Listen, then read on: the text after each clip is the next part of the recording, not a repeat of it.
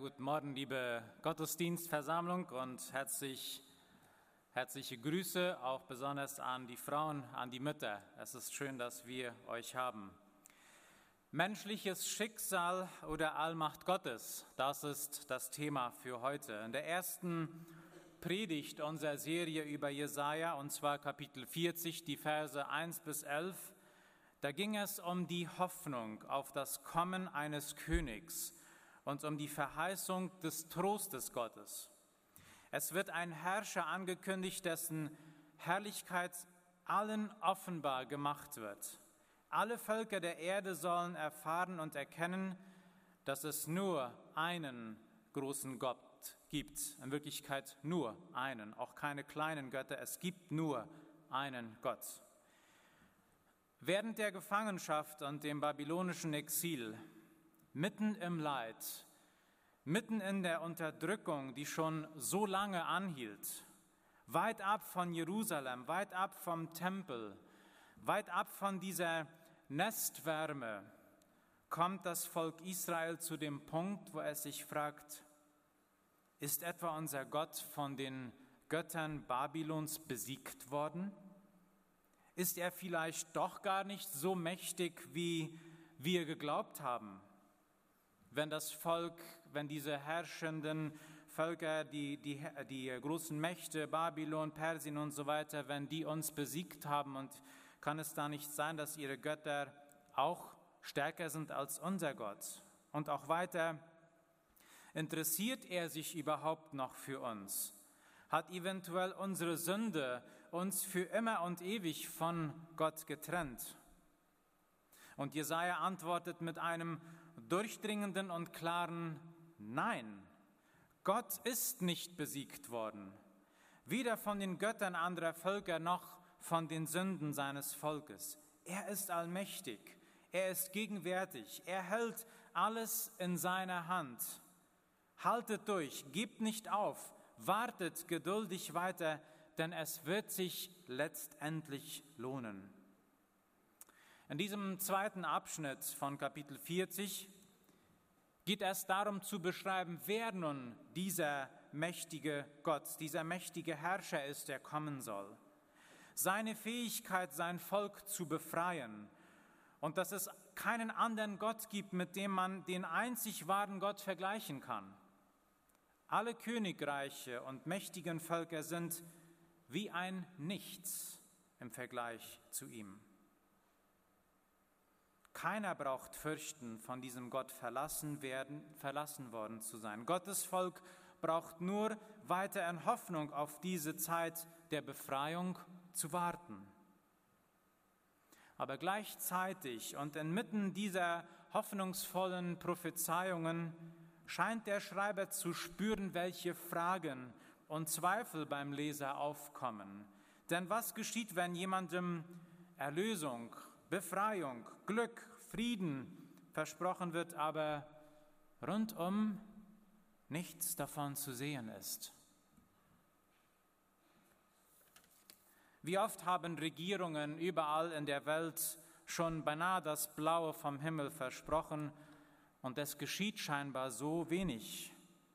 Besonders wenn es um Wahlen geht, werden Programme, werden Projekte vorgestellt und man bekommt den Eindruck, dass wenn dieser oder jener an die Regierung kommt, dann ist es nur eine Frage von einigen Jahren und unser Land würde, wird auf höchstem Stand funktionieren.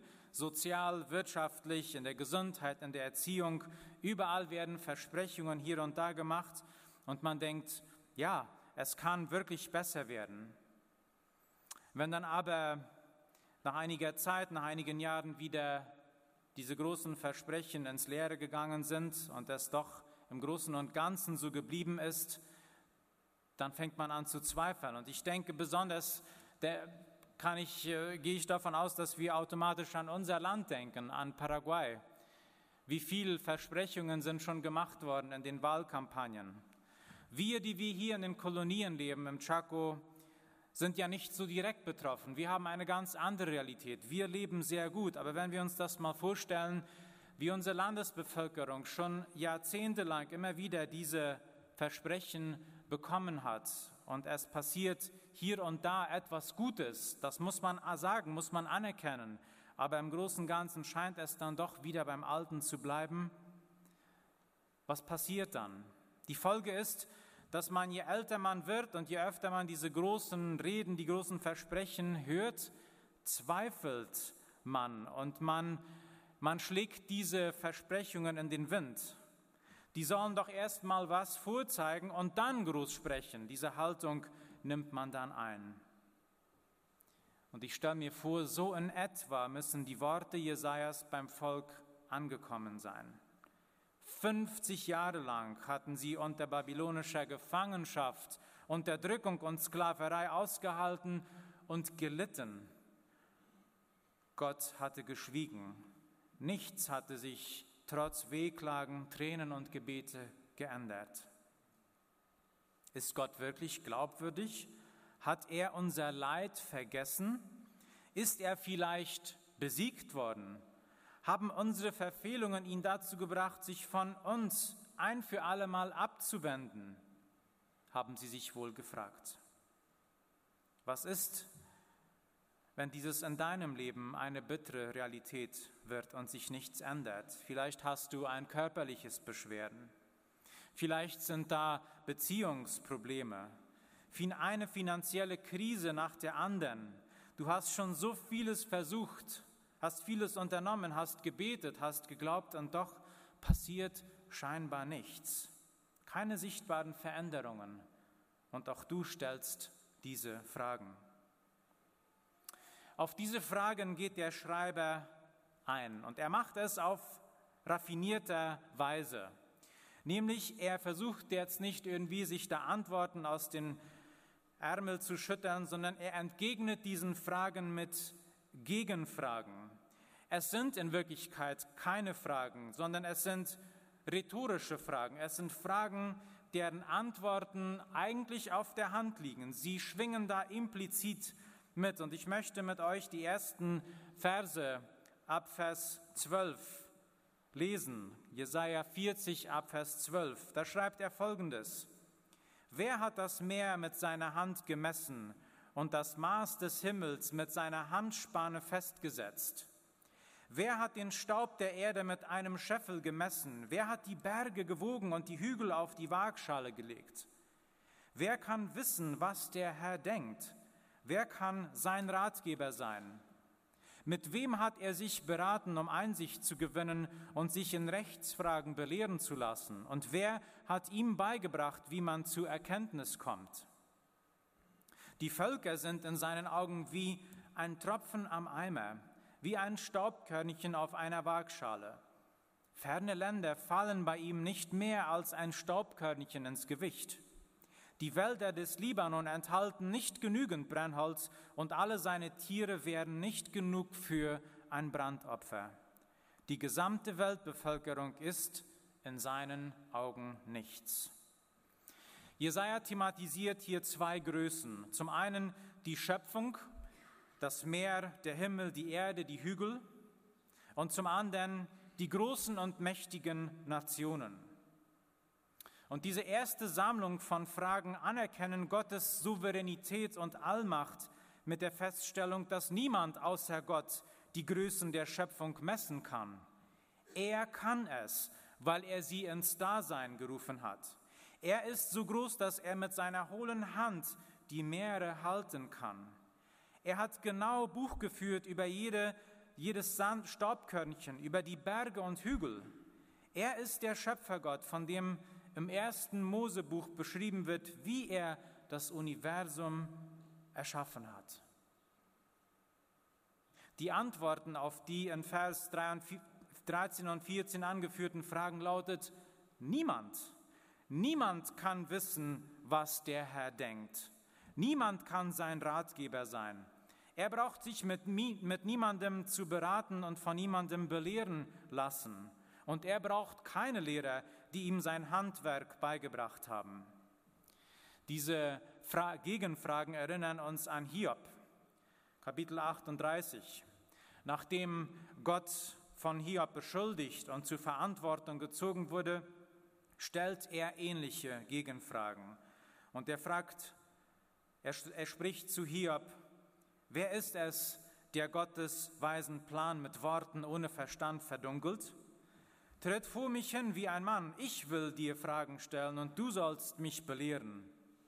Wo warst du, als ich die Grundfesten der Erde legte? Sage es mir, sofern du Bescheid weißt. Weißt du, wer ihre Maße festgelegt oder wer das Maßband über ihr ausspannte?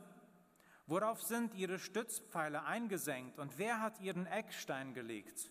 Als die Morgensterne miteinander sangen und alle Engel vor Freude jubelten.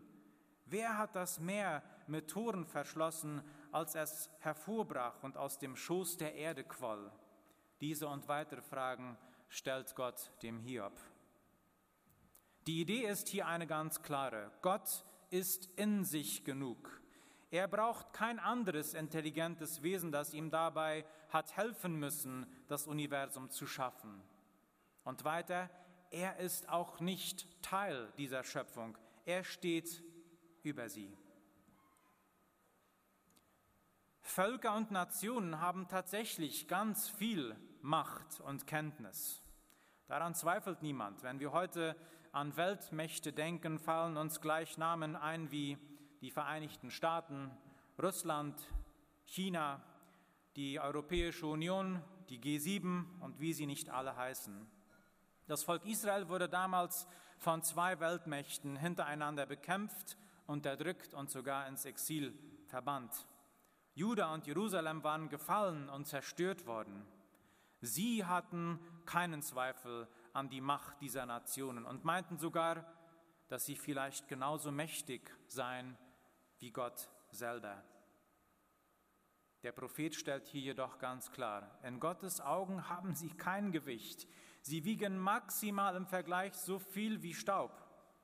Vielleicht im Vergleich zu anderen Nationen mag Babylon übermächtig sein, aber im Vergleich zu Gott nur wie ein Tropfen am Eimer, der gleich herunterläuft. Das können wir uns auch dann so bildhaft vorstellen. Eine Glaskanne mit kaltem Wasser, die beschlägt mit Tropfen Tropfen entstehen, werden rapide groß, aber irgendwann rutschen sie herab. Oder wie ein Staubkörnchen, das ist der Vergleich zu Gott. Das bedeutet nicht, dass Gott die Völker und Nationen, dass, ihm sie, dass sie ihm egal seien, sondern es bedeutet lediglich, dass sie für ihn keine Gefahr darstellen.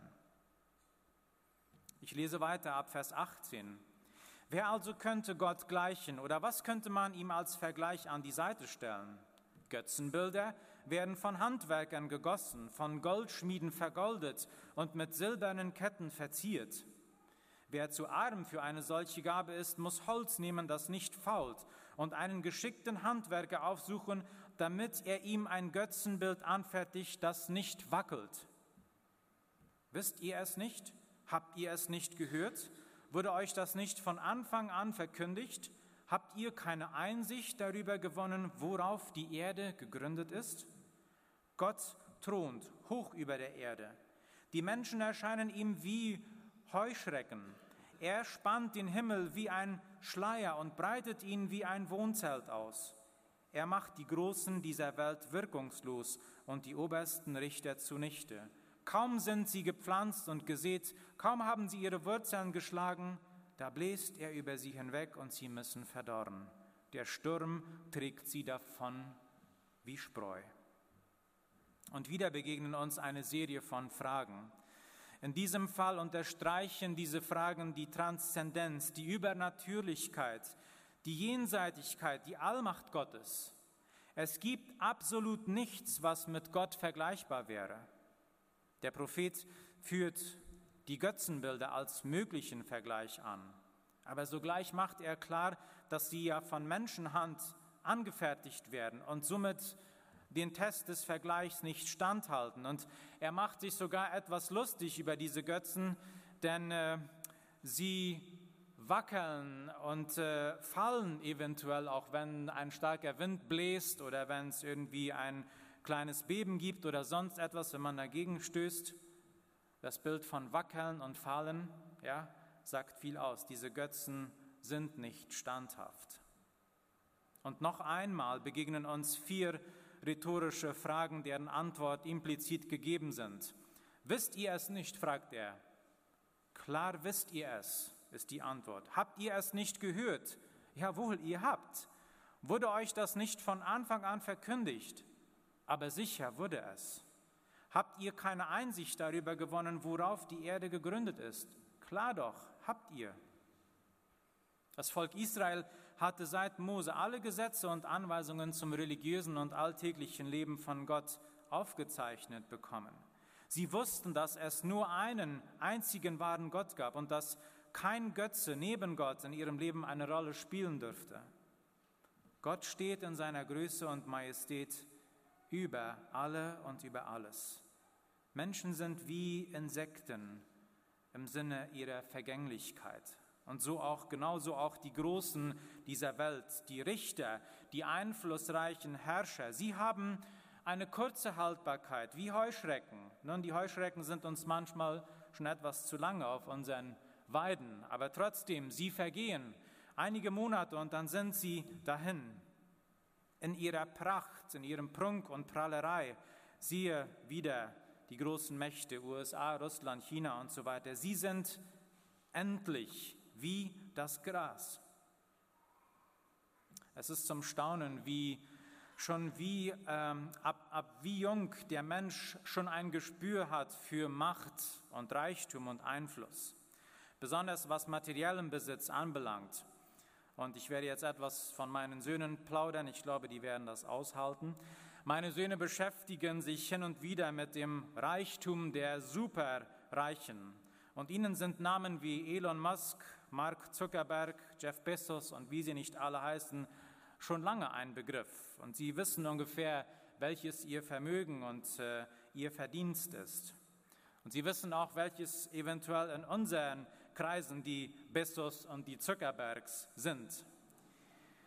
Macht und Geld hat seinen Reiz, denn er gibt uns ein Gefühl von Sicherheit, von Einfluss und so weiter. Aber auch sie vergehen wie Grashüpfer, wie das Gras. Und dann schließt der Schreiber dieses Frage-Antwort-Set mit der Schlussfolgerung, ab Vers 25 lese ich, mit wem also wollt ihr mich vergleichen? Wer ist mir gleich? fragt der Heilige. Blickt zum Himmel hinauf und schaut, wer hat erschaffen, was ihr da seht?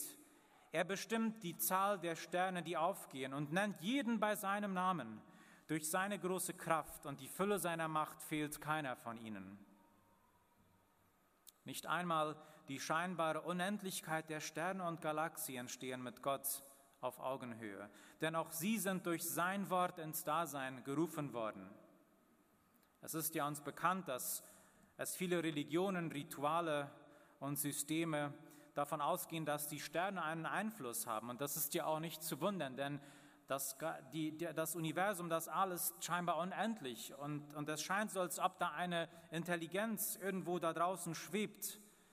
Und ähm, zum Beispiel denken wir auch an das Horoskop. Das ist ein System, wo, wo Menschen volles Vertrauen darauf haben, dass es, dass es sie leiten und führen wird. Sie vertrauen darauf. Aber Jesaja sagt hier, Gott kennt die Sterne alle beim Namen und er sorgt dafür, dass sie alle gehorsam und treu an ihrem Platz bleiben und nicht gegeneinander schlagen und, und dass es irgendwie beim, am Funktionieren bleibt. Sie haben keine eigene Intelligenz, sondern Gott hat dieses System ins Dasein berufen. Und damit kommt Jesaja, und da kommt Jesaja zum eigentlichen und persönlichen Teil dieser Fragen und Ausführungen, da wo er hin möchte, ab Vers 27 bis 31. Sehr persönliche und schöne Worte. Er schreibt, Warum also sagst du Jakob und du Israel, der Herr weiß nicht, wie es mir geht, und mein Recht ist ihm egal. Weißt du es denn nicht? Hast du denn nicht gehört? Der Herr ist ein ewiger Gott, der Schöpfer der ganzen Erde. Er wird nicht matt oder müde. Sein Verstand ist unergründlich. Er gibt dem Erschöpften neue Kraft. Er gibt den Kraftlosen reichlich Stärke. Es mag sein, dass selbst junge Leute matt und müde werden und junge Männer völlig zusammenbrechen. Doch die, die auf den Herrn warten, gewinnen neue Kraft. Sie schwingen sich nach oben wie, die Adler. Sie laufen schnell, ohne zu ermüden. Sie gehen und werden nicht matt. In diesem Abschnitt stehen vier Leitsätze für den Glauben an Gott. Der erste. Der Herr als ewiger und unendlicher Gott weist sowohl auf sein Wirken in vergangener Zeit zurück, wie auch auf sein zukünftiges Wirken. Wir können durch die Gewissheit seiner Treue, Liebe und Führung in der Vergangenheit auch getrost nach vorn schauen. Zweitens, der Herr als Schöpfergott, als Erschaffer von allem, was da ist, können wir darauf schließen, dass seine schöpferische, erfinderische Kraft dieselbe bis heute ist. Sie hat nicht nachgelassen, auch nach tausenden Jahren. Er kann heute noch kreativ in unseren Alltag hineinwirken, auf Arten und Weisen, an die wir nicht einmal gedacht hätten. Drittens, das Bekenntnis, dass der Herr weder matt noch müde wird, weist auf die unermüdliche Natur und unvergängliche Kraft Gottes hin. Im Vergleich zu uns, die wir frustrieren, die wir mutlos werden, die wir durch Alter an Kraft und Dynamik abnehmen, Gott bleibt immer mutig, kräftig, energisch und dynamisch. Und viertens, der Herr als Gott mit unergründlichem Verstand und Einsicht behält den Durchblick und übersteigt damit jede menschliche Vorstellungskraft. Diese vier Grundsätze Gottes sollten dem Volk Israel in der Gefangenschaft damals und uns heute inmitten unserer Umstände darauf schließen lassen, dass Gott da ist, auch wenn auch dann, wenn nichts in unserem Umfeld darauf hinzuweisen scheint und das vielleicht schon über Jahre und Jahrzehnte hinweg. Seine fortlaufende, immerwährende Kraft und Lebendigkeit fließt über und lässt seinem Volk daran teilhaben, ganz besonders die, die erschöpft sind, die Kraftlosen, die müde und matt gewordenen. Er hält seine Kraft, seine Energie, seinen Verstand nicht egoistisch für sich fest, sondern stellt sie denjenigen zur Verfügung, die ihn suchen. Und ich lese weiter einen Teil aus Jesaja 41. Wendet euch mir schweigend zu, ihr Meeresländer. Die Völker sollen sich rüsten, dann sollen sie kommen und reden. Lasst uns miteinander den Rechtsstreit beginnen. Wer hat den Mann aus dem Osten geschickt, dem die Gerechtigkeit unmittelbar folgt? Wer übergibt ihm die Völker und lässt ihn Könige bezwingen? Sein Schwert verwandelt sie in Staub, sein Bogen macht sie zu verwehtem Stroh. Er jagt sie und geht ungehindert einen Weg, den seine Füße nie zuvor betreten haben. Wer hat dies bewirkt und vollbracht? Er, der die Menschen von Anfang an ruft, ich der Herr, ich war bei den Ersten und werde auch bei den Letzten noch derselbe sein. Die Meeresländer sahen es und erschraken. Ferne Länder erzitterten, verbündeten sich und kamen näher. Einer half dem anderen und sagte, nur zu. Der Gießer ermutigte den Goldschmied und der, der mit dem Hammer glättet, den, der auf den Amboss schlägt. Dieser sagte über die Lötung, sie ist gut. Dann schlug er Nägel ein, damit ihr Götzenbild nicht wackelt. Doch was dich betrifft, Israel, mein Diener, Jakob, mein Erwählter, du Nachkomme meines Freundes Abraham, dich habe ich von den Enden der Erde gepackt und aus der Ferne berufen und zu dir gesagt, du bist mein Diener, denn ich habe dich erwählt und nicht verworfen. Fürchte dich nicht, denn ich bin bei dir. Sieh dich nicht ängstlich nach Hilfe um, denn ich bin dein Gott. Meine Entscheidung für dich steht fest. Ich helfe dir, ich unterstütze dich, indem ich mit meiner siegreichen Hand Gerechtigkeit übe. Alle, die wütend mit dir verfeindet sind, sollen beschämt werden und blamiert dastehen. Wer sich mit dir streitet, soll vergehen und umkommen. Du wirst alle, die dich bekämpft haben, suchen, aber nicht finden. Diejenigen, die gegen dich Krieg führten, werden alle vollkommen verschwinden, weil ich deine rechte Hand halte. Ich, der Herr, dein Gott, und ich sage dir, hab keine Angst, ich bin da und helfe dir. Du armer Wurm Jakob, du trauriger Haufen Israel, fürchte dich nicht, ich helfe dir. Darauf hast du mein Wort, dein Erlöser ist der Heilige Israels. In diesem Abschnitt fährt der Schreiber in einer anderen Form fort, Gottes Macht vorzuführen. Er inszeniert ein Gerichtsverfahren zwischen den Völkern und Gott. Und der Gegenstand dieser Debatte ist hier der Mann aus dem Osten. Man könnte darauf schließen, dass es Kyros, der Perserkönig, war. Er repräsentierte das damals mächtigste Reich auf Erden und wurde somit von allen gefürchtet, denn so wie es Jesaja sagt, denn sein Schwert verwandelt alle Völker in Staub. Wer ist nun der Mächtigste? Ist es der Mann aus dem Osten? Sind es vielleicht die anderen Herrscher? Oder ist es Gott? Der Schreiber stellt fest, dieser Mann aus dem Osten hat seine Macht, aber er hat sie in Wirklichkeit auch nicht selber bewirkt, sondern er ist der Herr, sondern es ist der Herr, der Gott, der bei den Ersten und bei den Letzten immer derselbe sein wird. Der hat auch Kyros seine Macht gegeben. Dieser Herr ist kein von einem Goldschmied gegossener Götze, dessen Füße mit Nägel befestigt werden müssen, damit er nicht wackelt. Nein, dieser Gott steht fest, von ganz allein. Er beruft die Menschen in seine Nachfolge und in eine Beziehung zu ihm. Und er ruft dich und mich zu, fürchte dich nicht, denn ich bin bei dir. Auf wen verlässt du dich? Wem schenkst du dein Vertrauen? Welches ist die Quelle deiner Sicherheit? An wen wendest du dich, wenn es in deinem Leben kriselt? Vielleicht bist du müde geworden vom Warten. Vielleicht hast du aufgehört, zu Gott zu reden, weil du von ihm enttäuscht bist und der Meinung bist, es bringt ja doch nichts, es passiert ja nichts. Dieser Text aus Jesaja will bewirken, dass wir ausharren. Er ruft uns auf, nicht aufzugeben. Und falls wir es für eine gewisse Zeit schon getan haben, dann möchte er uns ermutigen, den Kampf wieder aufzunehmen. Denn der Allmächtige in all seiner Herrlichkeit ist da und wird kommen. Und seine Größe, Allmacht und Herrlichkeit lässt sich auch in unserem Leben, in unserer Umgebung finden, in der Schönheit der Natur, in den bedeutenden menschlichen Beziehungen, die wir gestalten dürfen, im Lesen seines Wortes und im schweigenden in sich kehren. Ja, und auch in den Künsten können wir Gottes Gegenwart und Größe erleben. Und durch die Zeugnisse seiner Herrlichkeit finden wir auch zum Herzen Gottes der eigentliche Sinn und Zweck unseres Lebens. Dann erkennen wir, dass wir nicht dem Schicksal von irgendwelchen Energien unterlegen sind, sondern von einem Gott geführt werden, der alles in seiner Hand hält.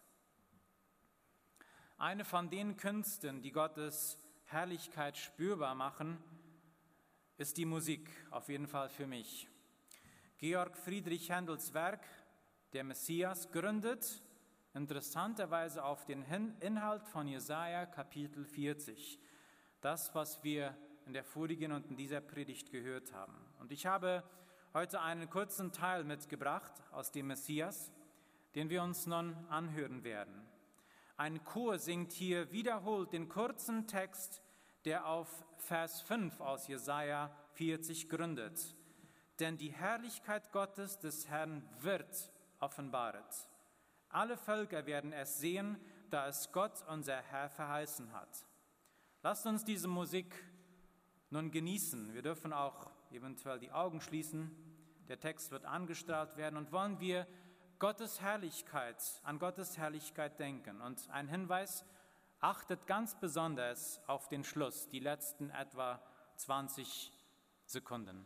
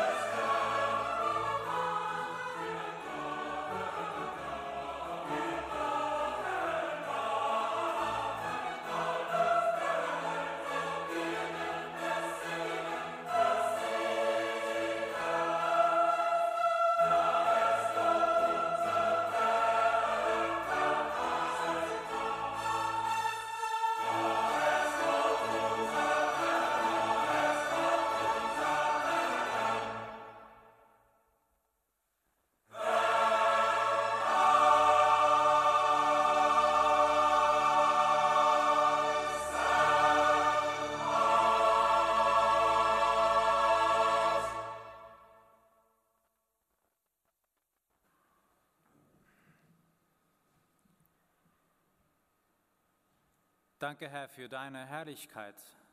Danke, dass du groß bist, dass du über alles stehst.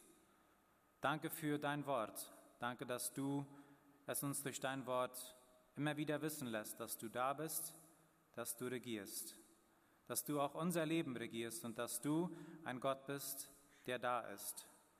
Und Jesus, wir wollen uns dir anbefehlen und dich bitten, dass du uns immer wieder dahin führst, dass wir deine Herrlichkeit anerkennen, deine Größe, dass wir dir zu Füßen fallen und dir dienen und dass wir nicht aufgeben und dass wir nicht ähm, verzweifeln, sondern dass wir wissen, dass du da bist, dass du uns hilfst und dass wir bei dir Weisheit und Rat finden.